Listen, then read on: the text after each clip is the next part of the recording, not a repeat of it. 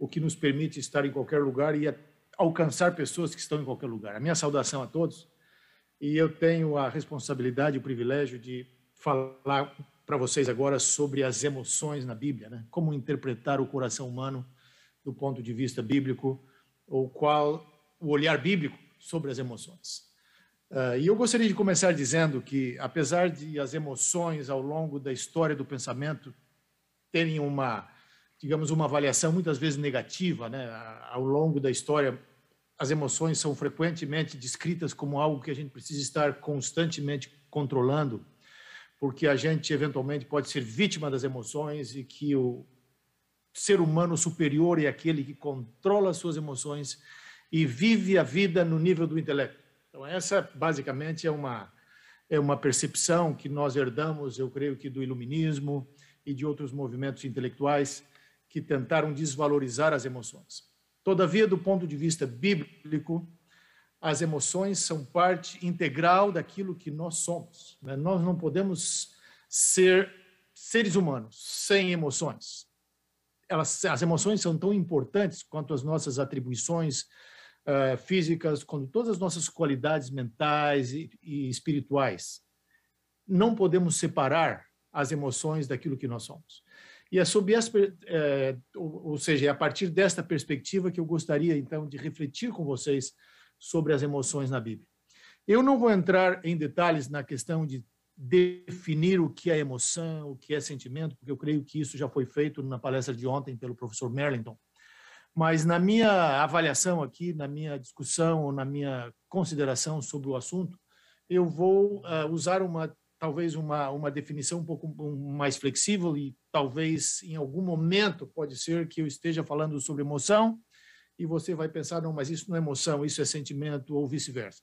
Mas do ponto de vista bíblico, essa definição ela talvez se mistura um pouco, porque os escritores bíblicos, obviamente, não estão falando de uma perspectiva psicológica, mas estão falando de uma perspectiva espiritual.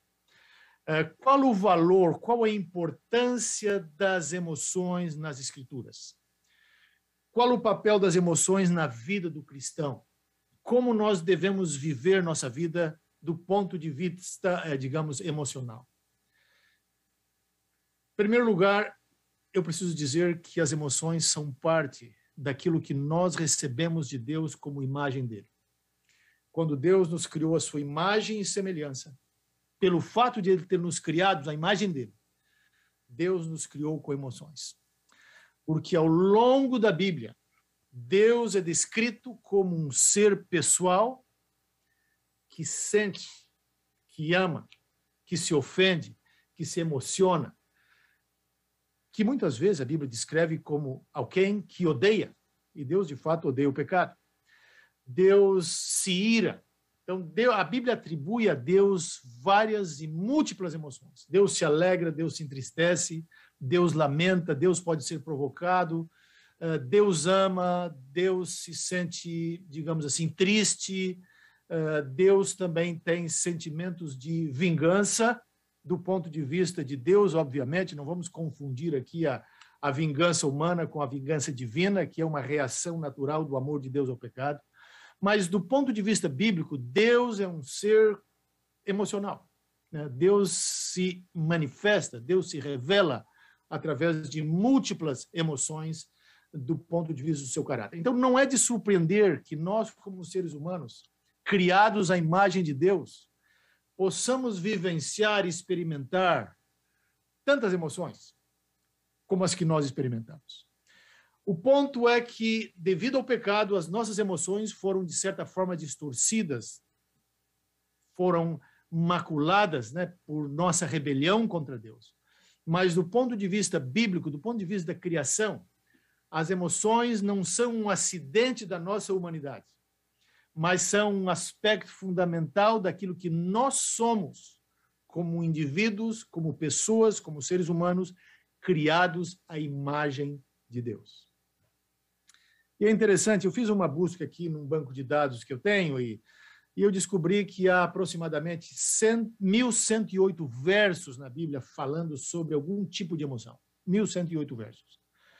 Isto versos em que há uma palavra específica para emoção. há muitos outros textos e passagens que vão descrever emoções humanas sem necessariamente uh, usarem palavras ou termos específicos para as emoções. Então, a, as emoções não são algo assim periférico, não são algo uh, dispensável na Bíblia. As emoções ou o aspecto emocional é algo fundamental. Até mesmo para a gente entender a Bíblia, entender os próprios personagens bíblicos que a gente muitas vezes estuda, lê e procura aprender, procura emular, procura imitar né, as, as, os bons exemplos bíblicos todos eles são de alguma forma ou estão de alguma maneira entrelaçados com emoções. De tal maneira que sem emoções nós não vamos entender, não vamos poder, não poderemos compreender uh, a Bíblia. Os personagens bíblicos são cheios de emoções. Por exemplo, a, quando a gente lê a história de Sara, a gente vê a, a, a ira, o, o desconforto de Sara porque ela não tinha filho, mas vê também a alegria de Sara quando nasceu Isaac. No caso de Moisés, é muito claro as emoções de Moisés, muitas vezes a, a, a ira de Moisés quando um egípcio estava maltratando um, um, um israelita. Uh, vemos também a própria depressão de Moisés lá em Números 20, quando o povo começa, Números 11, e todas as experiências que Moisés viveu com o povo, muitas vezes o povo reclamando. Então, Moisés teve seus momentos de depressão. Quando estudamos a história de Débora, vemos Débora se regozijando no Senhor, porque a vitória lhe fora concedida. Uh, no caso de Ruth, vemos também o, o, digamos assim, o sofrimento de Ruth, o lamento de Ruth, o pesar de Ruth por as, pelas perdas que ela havia sofrido. Vemos a amargura de Noemi, também pela perda né, da, da, sua família. Ela foi para Moab com marido, com filhos, agora ela volta sem nada. No caso de Elias, nós vemos a depressão de Elias claramente descrita na Bíblia. No caso de Davi, também temos momentos de depressão, temos momentos de alegria. Alguns momentos de depressão de Davi são expressos, inclusive no Salmo. Salmo 54 fala da depressão de Davi, mas, em compensação, segundo Samuel 6, 14 e 15, fala da alegria, da celebração de Davi quando ele traz a arca para Jerusalém. Jó talvez seja um dos exemplos mais clássicos né, da Bíblia de emoções, onde Jó expressa suas, o seu pesar, a sua tristeza e até certo forma, de certa forma, tem uma certa depressão por tudo que ele estava passando né, de, do sofrimento e nós conhecemos a história.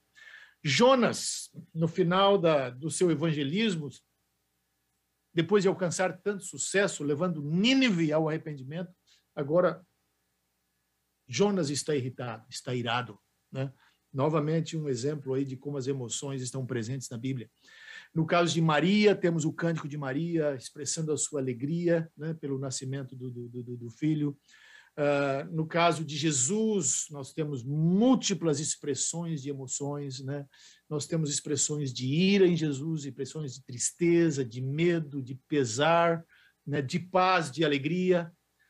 E Paulo não é diferente. Paulo também expressa temor, Paulo expressa alegria, Paulo também expressa uh, preocupação, e o mesmo pode-se falar de Pedro e de vários outros personagens bíblicos. Assim, amigos, colegas, uh, irmãos que estão conosco nessa manhã, a Bíblia está cheia de expressões de emoção. Até o ponto em que é praticamente impossível você estudar um capítulo da Bíblia, uma história bíblica, sem que ali esteja presente uma emoção humana ou uma emoção divina.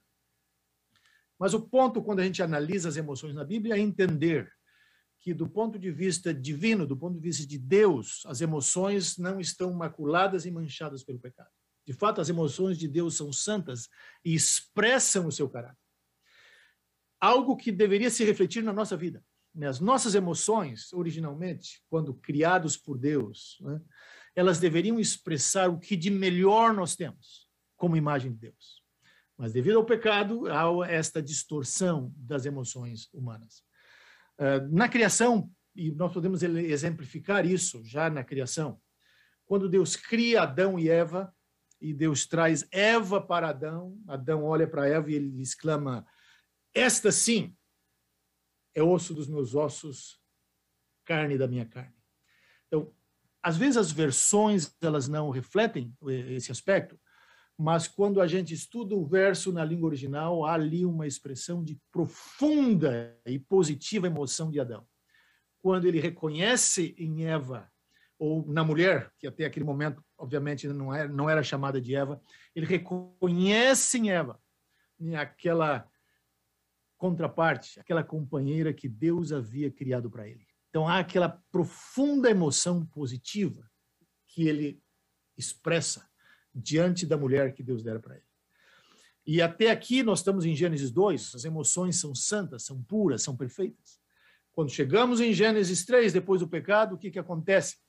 Adão e Eva agora estão envergonhados, estão agora envergonhados da sua nudez, porque haviam pecado e haviam se rebelado contra Deus. Então, a partir de Gênesis 3, as nossas emoções estão agora maculadas pelo pecado. Aquilo que deveria expressar um sentimento positivo, uma emoção positiva, ela vem então maculada pelo pecado. Mas não obstante a questão do pecado, do ponto de vista bíblico, as emoções elas são um dom de Deus. Né? A Bíblia fala tanto sobre as emoções, mas é importante entender que nem sempre na Bíblia as emoções são negativas. Muitas vezes, e talvez na maioria das vezes, as emoções são positivas. Ou as emoções são, são reações natural do ser humano às situações que surgem e que são esperadas, e que não são necessariamente pecaminosas. Então, entendamos, nossas emoções não são algo das quais ou do qual a gente deve se livrar. Emoções são algo positivo que a gente deve cultivar para a honra e glória de Deus. E como eu disse antes, essas emoções são parte daquilo que nós somos como imagem de Deus. Para vivermos nossas emoções de forma correta, para respondermos às emoções de forma adequada, de forma bíblica, nós precisamos olhar para o exemplo de Jesus. Jesus é um perfeito quadro né, das, das emoções em ação. A Bíblia diz que uma vez Jesus estava olhando, estava com os discípulos, ele olhou para uma multidão e a Bíblia diz que ele compadeceu-se delas, porque aquela multidão ali era como uma, eram como ovelhas, as pessoas que estavam ali compondo aquela multidão eram como ovelhas que não têm pastor. Então, o ministério de Jesus, o relacionamento de Jesus com as pessoas, a forma como Jesus olhava o mundo ela era profundamente emocional. Porque Jesus amava as pessoas, Jesus se compadecia delas. E eram essas emoções, santas e divinas, que motivavam, que orientavam, que levavam Jesus a cumprir a sua missão. E eu poderia dizer mais: Jesus chegou até a cruz movido pelas emoções. As emoções do amor acima de tudo as emoções da compaixão pelo ser humano. Porque são as emoções que nos impulsionam, que nos levam à ação, ou a reações, em alguns casos. Mas jamais deveríamos nos envergonhar né, das nossas emoções. E assim, do ponto de vista bíblico, nós encontramos uma profunda teologia das emoções. E eu quero falar um pouquinho sobre isso agora. Nós já vimos que as emoções são parte do caráter de Deus, Deus nos criou com emoções, Emoções não é algo do qual a gente precisa agora se livrar e do qual precisa se envergonhar. Hum, porque a Bíblia tem uma profunda teologia das emoções. As emoções, elas são importantes, né? em primeiro lugar, porque elas comunicam valores. Em outras palavras, as emoções, elas expressam aquilo que nós apreciamos e aquilo que nós valorizamos. Jesus quando ele se aproximou do túmulo de Lázaro, a Bíblia diz que ele chorou. Porque ali havia um amigo que havia morrido, mas ao mesmo tempo Jesus também se emocionou, Jesus reagiu diante da incredulidade das multidões que estavam ali. Então, as emoções Jesus manifestam aquilo que Jesus mais apreciava, aquilo que Jesus mais valorizava. Um outro aspecto importante do ponto de vista teológico na Bíblia é que as emoções nos ajudam a conectar-nos de uma forma mais profunda com o objeto das nossas emoções, que podem ser os nossos queridos, nossos amigos, o nosso cônjuge e, acima de tudo, a Deus. Não existem conexões com as pessoas. Não existem conexões com Deus sem as emoções. E as emoções atingem, na nossa, na nossa relação com Deus, as emoções atingem o seu nível mais profundo e se expressam de forma mais clara na adoração. Quando nós nos aproximamos de Deus com o coração cheio de gratidão para adorá-lo, quando nós enchemos o peito para cantar e louvar a Deus, naquele momento as, nossas emoções estão atingindo o nível mais profundo, que é o nível da adoração e do reconhecimento de que Deus é o nosso Senhor, é o nosso Salvador. Então isso, isso é muito profundo quando a gente analisa, quando a gente investiga essa essa teologia bíblica das emoções. Ademais, as emoções também nos motivam, né? elas nos dão a energia física para que a gente possa fazer certas coisas. Porque sem emoção a gente não, não, não agiria, a gente não entraria em ação, não teria, digamos, a motivação para fazer certas coisas. Imaginem, por exemplo, um pai que a casa está pegando fogo, mas o pai vê que o filho está lá dentro, ele corre lá e ele não tem medo do fogo, ele, ele vai lá e tira o filho para fora. Então, a emoção o leva a agir. Duas coisas importantes aqui. Acima de tudo, obviamente, o pai faz isso porque ele ama o filho. E porque ele ama o filho, ele não tem medo do fogo. Mas, ao mesmo tempo, é o medo que o leva a invadir a casa que está sendo incendiada para salvar o filho, porque é o medo de perder o filho. Então, a emoção leva aquele pai a agir. Uma pessoa sem emoção, de fato, não é um ser humano. Uma pessoa sem emoção é um objeto uh, inanimado, ou se compararia a um objeto inanimado.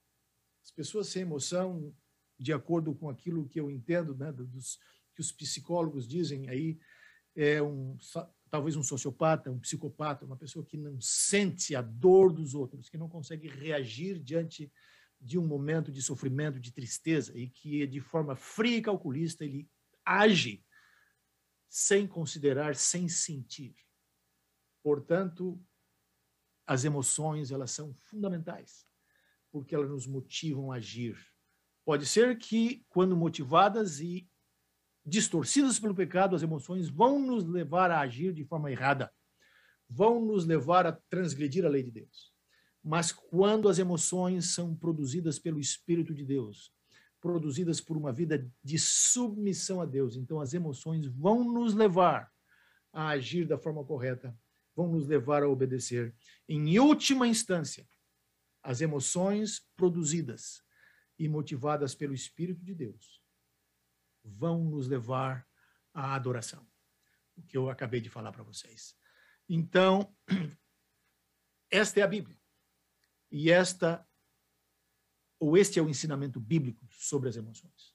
Nós não podemos entender de forma, digamos, correta a Bíblia sem levar em considerações ou em consideração as emoções.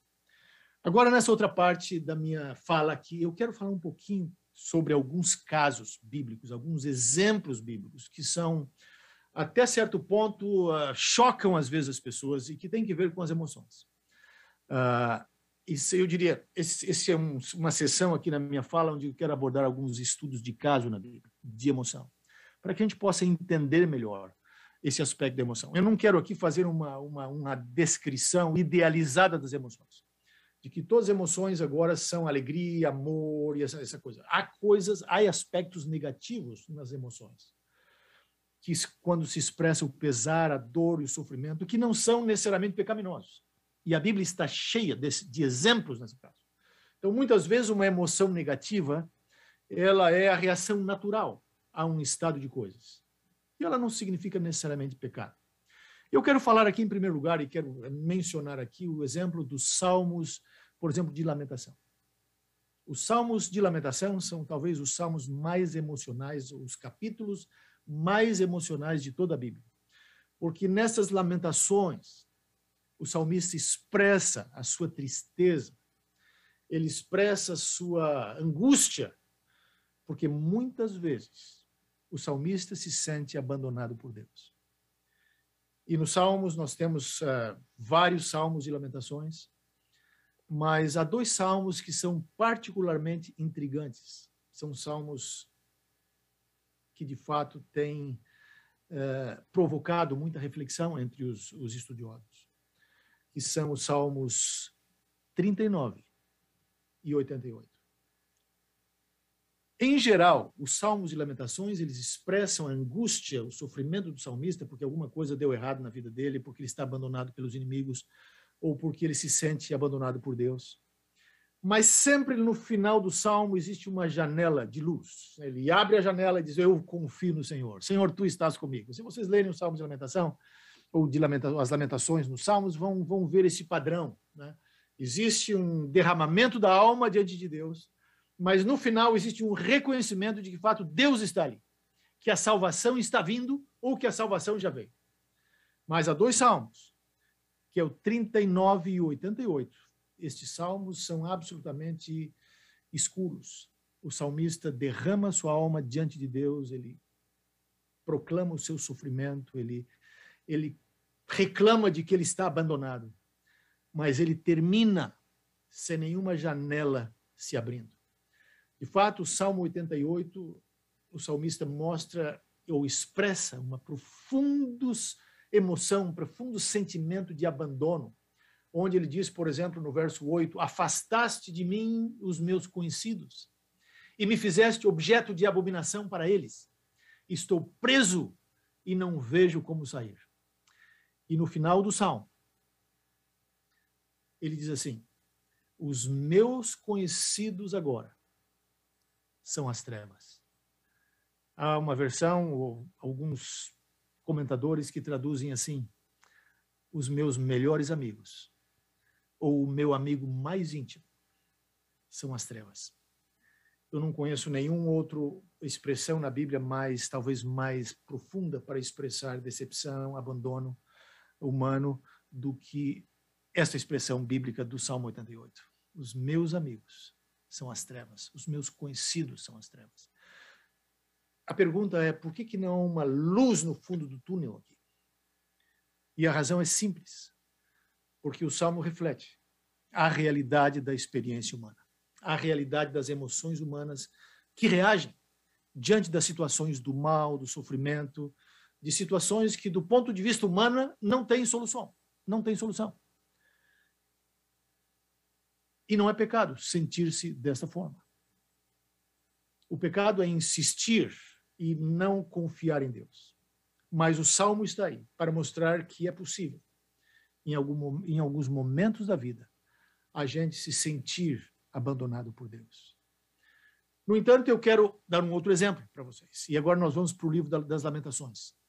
Lamentações de Jeremias é um dos livros talvez mais é, profundos da Bíblia sobre as emoções e talvez seja o livro das emoções, porque verso após verso, Jeremias está descrevendo, está lamentando, está expressando tristeza, o seu desconsolo pela destruição de Jerusalém. Jerusalém, naquele momento ali, está fumegando, porque os exércitos de Nabucodonosor haviam invadido a cidade, haviam destruído o templo, haviam derrubado os muros, haviam matado muitas pessoas, levado muitos cativos. E Jeremias está contemplando aquela devastação. E Jeremias agora está lamentando. Cada verso de Lamentações, praticamente, é um lamento, é uma reação emocional de tristeza, abandono, de desamparo diante da destruição de Jerusalém. Mas o que eu quero chamar a atenção para vocês é o seguinte: no meio destas expressões, destas emoções de tristeza, uma janela se abre e uma luz brilha. E está em Lamentações 3, 22 a 24, onde, apesar da fumaça que está subindo para o céu, dos escombros de Jerusalém, Jeremias está dizendo: as misericórdias do Senhor são a causa de não sermos consumidos, porque as suas misericórdias não têm fim. Para mim, isso é uma ironia. As misericórdias do Senhor são a causa de não sermos consumidos. Jeremias está dizendo isso quando o templo está destruído, quando Jerusalém está arrasada e quando a fumaça está subindo para o céu daquela destruição. Mas apesar de tudo, Jeremias consegue ver naquela situação as misericórdias de Deus. E ele diz mais: renovam-se a cada manhã. E aí ele diz: grande é a tua fidelidade. Esta expressão, grande é a tua fidelidade. É a expressão, é o termo, é o verso que inspirou aquele hino: Tu és fiel, Senhor. E é significativo que essa expressão de reconhecimento da fidelidade de Deus, ela não vem ou não brota da prosperidade, mas ela brota do sofrimento. Ela brota de um momento em que as emoções do profeta estão expressando a maior angústia que um ser humano pode expressar, pode sofrer quando seus amigos estão mortos, quando Jerusalém está destruída, quando o templo está derribado e quando o rei está cativo lá em Babilônia. E aquele rei que fora posto lá teve os seus olhos furados e seus filhos mortos. Então é uma situação de extrema angústia, mas neste meio de do ponto de vista, digamos, humano, negativas, claro, emoções negativas, mas justas, porque são reações ao sofrimento, reações à destruição. Jeremias consegue expressar confiança em Deus. E no próprio livro de Jeremias há vários textos em que Jeremias também expressa suas emoções, são as chamadas confissões de Jeremias, os, os, os historiadores, os exegetas, os biblistas dizem, são as confissões de Jeremias. São uma série de passagens em que Jeremias expressa né, o seu sofrimento, expressa a sua angústia diante da, da situação que ele está enfrentando ali uh, com o povo, pregando para o povo, mas o povo rejeitando. Ele sabe que a destruição vai vir, como ele expressa lá em Lamentações. O povo não se arrepende, o povo está perseguindo ele e ele tem que continuar pregando. Expressa para Deus toda a sua tristeza, todas as suas emoções nestes, nestas assim chamadas né, confissões de Jeremias, que são Jeremias capítulo 11, 12, 15, 17, 18, 20 e por aí por diante. Então essas confissões, elas expressam né, o sentimento, as emoções de Jeremias. Mas por que, que eu estou falando isso para vocês? Nesse contexto da teologia bíblica das emoções. O meu ponto aqui é simples. Eu só quero enfatizar que as emoções elas são importantes. As emoções são parte da nossa constituição como imagem de Deus. E as nossas emoções são algo das quais ou não devemos nos envergonhar. São parte do que nós somos, são parte daquilo que nós expressamos para Deus. O nosso desafio é confiar em Deus, é permitir que o Espírito de Deus trabalhe conosco, para que o Espírito de Deus possa transformar nossas emoções. Que as nossas emoções sejam direcionadas para o objeto certo. Que a nossa emoção, por exemplo, de medo, não seja o medo que nos paralisa, que não nos permite agir, que nos deixa né, imobilizados como seres humanos, mas o medo de não pecar é um medo, é um medo, o medo de pecar, melhor dizendo, é um medo justo. Sem medo a gente não consegue sobreviver, sem o temor, digamos assim. Então, todas as emoções, elas têm podem ser utilizadas para o bem ou para o mal. Então, as emoções não são um problema. O problema é o uso e como nós nós nos relacionamos com essas emoções. E agora eu quero chegar no aspecto mais prático da minha da minha fala. É, quais Quais são as implicações práticas desta visão bíblica das emoções? Deste olhar bíblico sobre as emoções? Um aspecto interessante que a Bíblia nos fala, e quando a gente estuda eh, as emoções eh, do ponto de vista bíblico, é que as emoções são frequentemente ordenadas por Deus. Deus ordena que a gente exercite certas, certas emoções. Por exemplo, temer a Deus, amar a Deus, se regozijar sempre. São, são mandamentos divinos, são, são injunções que nós encontramos na Bíblia. Então, por que, que Deus manda a gente agir né, com base nessas emoções ou que Deus manda a gente experimentar essas emoções? E um dos mandamentos, talvez mais, mais óbvios com relação às emoções, é o mandamento, do amor. Ama o teu próximo como a ti mesmo, porém ama a Deus acima de, de todas as coisas. Como que a gente pode, como que Deus pode mandar as pessoas ou ordenar as pessoas que amem quando o amor é uma emoção? E aqui tem um detalhe interessante, porque uh, devido a essa questão e a uma certa compreensão não cognitiva das emoções, porque existe uma corrente né, entre os estudiosos de que as emoções elas não são cognitivas, elas não dependem de decisões da nossa mente, mas elas são respostas fisiológicas a certas situações externas. Uh, algumas pessoas chegaram a dizer que quando a Bíblia fala de amar a Deus ou fala do amor de Deus por nós, isso não é um amor emocional isto é um amor uh, que tem que ver apenas com ações racionais de Deus ou, ou decisões que tem que ver com a vontade e não com as emoções.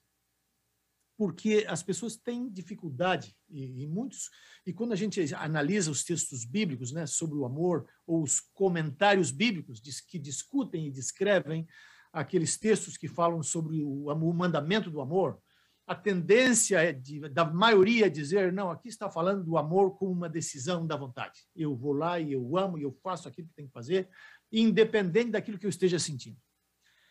Mas estudos mais contemporâneos eh, e mais atuais têm chegado à conclusão de que, de fato, o amor na Bíblia, ele tem um aspecto cognitivo também importante, que as emoções, em geral, elas têm que ver com a nossa cognição não apenas com respostas, digamos assim, involuntárias a situações exteriores. Então, há um aspecto forte que é cognitivo nas emoções, e isto é claro até mesmo na Bíblia. Uh, Deus nos ama. Será que o amor de Deus é apenas uma vontade racional de Deus, uma decisão racional de Deus de nos amar? Ou tem que ver com um sentimento de Deus por nós? Será que Deus de fato sente o amor? ou ele apenas age em função desse amor? Essa é uma pergunta que a gente precisa fazer. Quando a gente analisa, por exemplo, 1 Coríntios capítulo 13, ali a gente percebe, esse, é, esse é, digamos, é o maior texto bíblico, o mais detalhado texto bíblico sobre o amor, que descreve o amor em ação. Ah, ali a gente vê de maneira muito clara que amor, que esta emoção, alguns dizem que amor não é emoção, mas eu estou entendendo aqui do ponto de vista bíblico como uma emoção como parte do, da emoção, até mesmo dos nossos sentimentos, que o amor é mais do que ação. Amor é também uma emoção. Porque em algum momento ali o apóstolo Paulo vai dizer: ainda que eu entregue o meu corpo para ser queimado, se eu não tiver amor, isso de nada valerá. O que, que significa? A minha ação de entregar o meu corpo para ser queimado, eu posso decidir ser um mártir e posso praticar a ação correta. Mas o que que o apóstolo está dizendo aí? Que se a minha intenção, se a minha emoção não estiver em harmonia com aquela ação, de nada vai valer. Portanto, uh, amor ou as emoções em gerais, em geral, elas não não têm que ver apenas com uma ação, com uma decisão da vontade, tem que ver com algo que a gente sente. Mas se é assim, se é algo que a gente sente, como que Deus pode ordenar agora, pode comandar? Ame o teu inimigo. Como que eu posso amar o meu inimigo? Como eu, eu posso até tratar bem o meu inimigo, eu posso fazer o bem para ele. Eu vejo um inimigo aí caído na rua, ou que o carro dele quebrou, eu vou lá, eu ajudo ele, porque eu faço isso como produto da minha vontade, mas Deus vai além. Eu diz: ama o teu inimigo. Ou seja, as minhas emoções precisam ser ajustadas àquela ação que eu estou praticando. Mas por quê? Porque os mandamentos relacionados com as emoções são os mais complicados e eu diria os mais difíceis de obedecer, mas ao mesmo tempo aqueles que mais nos aproximam da verdadeira imagem de Deus. E se diz e é pelo seguinte fato: é muito fácil você praticar uma ação, mesmo que você não esteja gostando.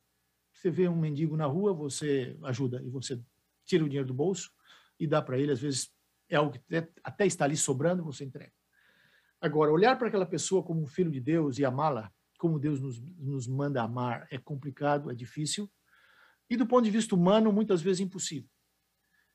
Mas como, por que, que Deus nos manda amar? Porque quando Deus nos manda amar, o que Deus de fato está nos mandando fazer, está ordenando fazer, é que a gente mude nossa visão de mundo, que a gente mude nossos valores, que a gente mude nossa percepção da realidade. Então, para chegar ao mandamento de amar, para transformar aquela emoção ou para produzir aquela emoção positiva, há que fazer uma série de transformações na nossa vida que são anteriores a ela. Então, quando Deus nos manda amar, entendam, não é que a gente tem que amar agora instantaneamente o inimigo. O que Deus está dizendo para nós é: você agora tem que iniciar um processo de transformação na sua visão da realidade, na sua maneira como você vê essa pessoa. Primeira coisa é: se você vai amar o seu inimigo, você tem que perdoá-lo. Então, para amar o inimigo, em primeiro lugar, você tem que perdoar. Então, já começa com o perdão. E aí, toda uma série de transformações até que você vai chegar no ponto de amar o seu inimigo. Portanto, esses mandamentos que Deus nos manda, por exemplo, o mandamento não cobiçarás, tem que ver também com sentimento, tem que ver com emoção, tem que ver com algo complexo, porque quando você vê alguma coisa, você pode desejar, isso é quase que automático. Mas para você chegar nesse ponto de obedecer o mandamento, não cobiçarás, é preciso um longo processo que começa antes. É preciso mudar prioridades, é preciso estabelecer relacionamento com Deus, há todo um processo. Portanto, o mandamento não cobiçarás, que tem que ver com intenção, tem que ver com algo que as pessoas não estão vendo, mas que você sente, que você sabe, porque tem que ver com seus próprios sentimentos e emoções.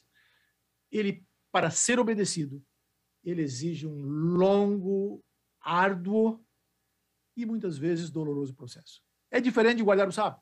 Fica em casa, não trabalha, vai na igreja, vai no culto, tal, não trabalha no sábado. É diferente. Não cobiçarás exige um processo muito mais complexo, muito mais detalhado, até você chegar no ponto de você poder dizer: Eu acho que eu estou obedecendo agora esse mandamento. Então, essa é apenas uma reflexão que eu deixo para vocês pensarem. Um assunto é muito mais complexo uh, do que se poderia tratar em, em poucos minutos, mas eu creio que a gente precisa pensar mais sobre isso.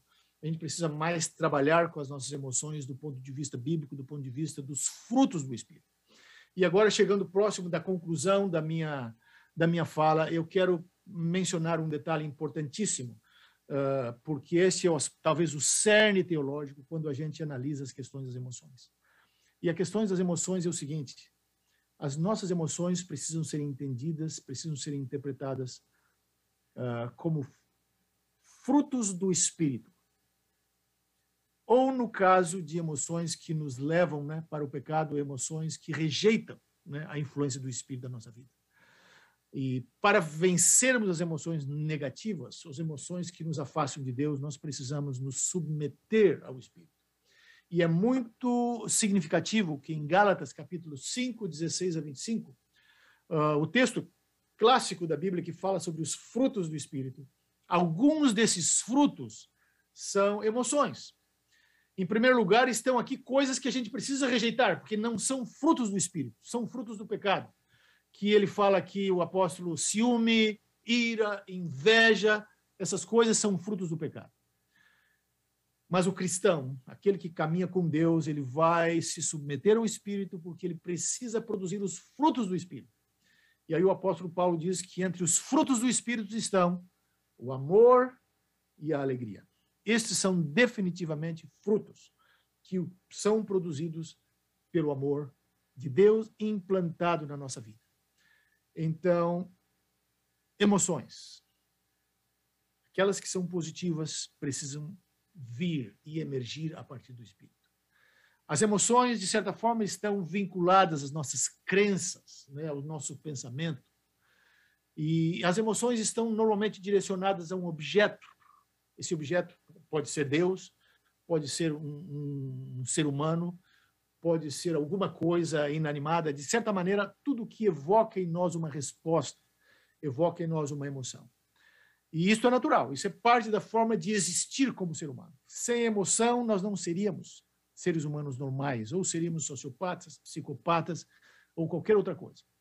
Mas é porque nós somos seres humanos, porque nós fomos criados à imagem de Deus, que nós respondemos à realidade, respondemos a outras pessoas com emoção e não podemos viver sem emoção, porque sem emoção nós não seríamos felizes. A própria felicidade é um, é um tipo de, de, de emoção. E assim, o propósito de Deus para a nossa vida é transformar é santificar, é direcionar as nossas emoções para o objeto correto, para objetivos corretos. E para finalizar, eu quero falar mais uma vez sobre um outro mandamento agora que tem que ver com as emoções. E esse é um paradoxo, porque várias vezes a Bíblia diz: não temas, né? não temas porque eu sou o teu Deus. Isaías 41, Isaías 43, não temas. Várias vezes nós encontramos esse, esse mandamento na Bíblia, não temer, que tem que ver com a emoção, com o sentimento do temor. Mas, ao mesmo tempo, um dos mandamentos mais uh, importantes da Bíblia é o mandamento para temer a Deus. Deuteronômio 6,13 diz: Temam o Senhor seu Deus, sirvam a Ele e jurem somente pelo nome dele. Salmo 2,11: Sirvam o Senhor com temor e alegrem-se nele com tremor. Segundo Coríntios 5, verso 11, diz assim: E assim, conhecendo o temor do Senhor, procuramos persuadir as pessoas, mas somos plenamente conhecidos por Deus. Novamente um texto enfatizando a importância do temor. E 1 Pedro 2,17 diz assim: Tratem todos com honra, amem os irmãos na fé, temam a Deus e honrem o Rei. Temer a Deus. O que significa temer a Deus? Temer a Deus não é ter medo de Deus. Temer a Deus não é ficar assustado só de ouvir falar no nome de Deus. Temer a Deus é reconhecer a Deus como o Senhor de todas as coisas. Temer a Deus é reconhecer que Deus é aquele que pode me ajudar a derrotar todos os meus temores. Porque o temor a Deus é o temor que derrota todos os demais temores.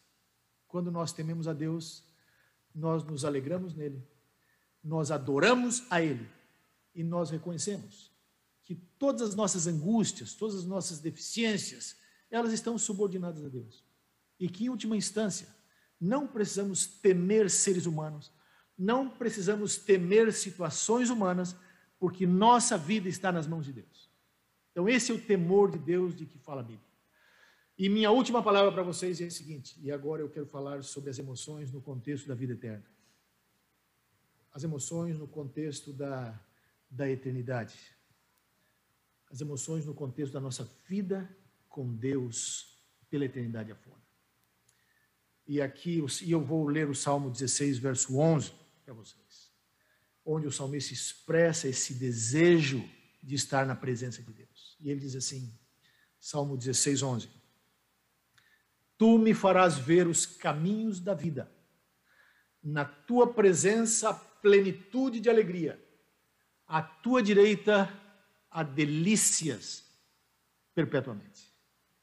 Então, o que o salmo está dizendo é que a vida com Deus, a vida na eternidade, é uma vida de emoções, é uma vida de alegria, é uma vida de delícias perpétuas. Isto me lembra de Apocalipse capítulo 21 e 22, com o Cordeiro entronizado no Monte Sião, ou melhor, o trono de Deus e do Cordeiro, a Nova Jerusalém, a árvore da vida, o rio da vida, e ali os salvos, desfrutando da alegria e vivendo na sua profundidade mais absoluta todas as emoções com as quais eles foram criados por Deus, como imagem de Deus desfrutando do próprio, da própria, digamos, compartilhando com Deus os momentos da alegria profunda, suprema e absoluta. Assim, meus queridos, as emoções são um dom de Deus para todos nós. Vamos valorizar nossas emoções, vamos cultivar nossas emoções e vamos permitir que o Espírito de Deus direcione as nossas emoções para Deus mesmo.